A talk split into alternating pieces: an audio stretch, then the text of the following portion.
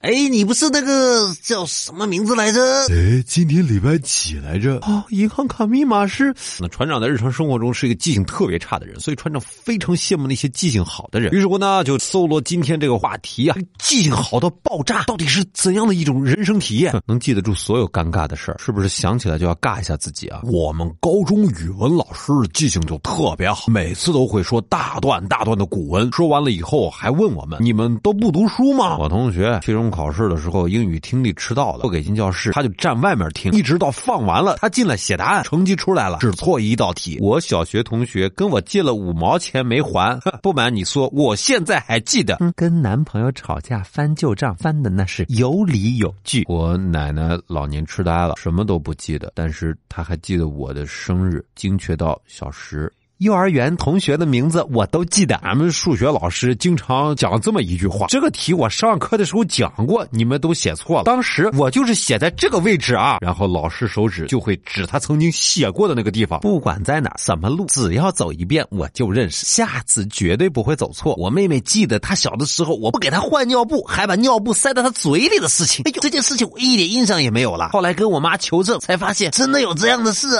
我妹那时候才三岁啊，我们。历史老师上课只带一个杯子，光凭一张嘴给我们叭叭讲课，能精确到哪一页上面哪一行的小字儿是讲的什么？嗨呀，厉害！小两百个门诊的病号，到了手术的时候，同事拿起病历来一看名字就说这个贫血，哇，厉害啊！我小的时候从来不做背诵作业，第二天默写前跟着大家读一遍，默写一百分哈哈，现在呢，马冬梅，马什么梅？郭冬临？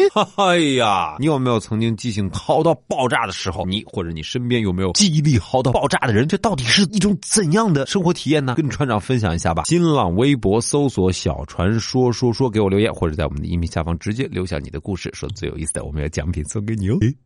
嘿，嘿，那不知不觉呢，小船说现在已经做了多少期来着？呃，我们第一期的内容说的是说的什么来着？在上一期里呢，谁给我留言来着？算了算了，今今天今天没彩蛋了，没彩蛋。